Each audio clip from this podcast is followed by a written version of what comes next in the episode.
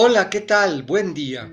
Te saludo con el gusto de siempre y me alegra comenzar contigo una nueva semana. Pidamos a Dios que nos bendiga y nos acompañe. Hoy la iglesia celebra a Santa Rosa de Lima, patrona de América Latina. Escucharemos un texto del Evangelio de Mateo, en el capítulo 13, versículos 44 a 46. Del Evangelio según San Mateo.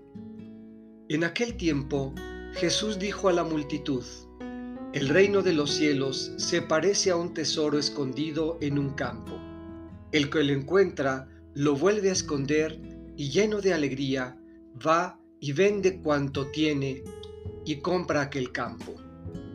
El reino de los cielos se parece también a un comerciante de perlas finas, que al encontrar una perla muy valiosa, va y vende cuanto tiene y la compra. Esta es palabra del Señor. Meditemos.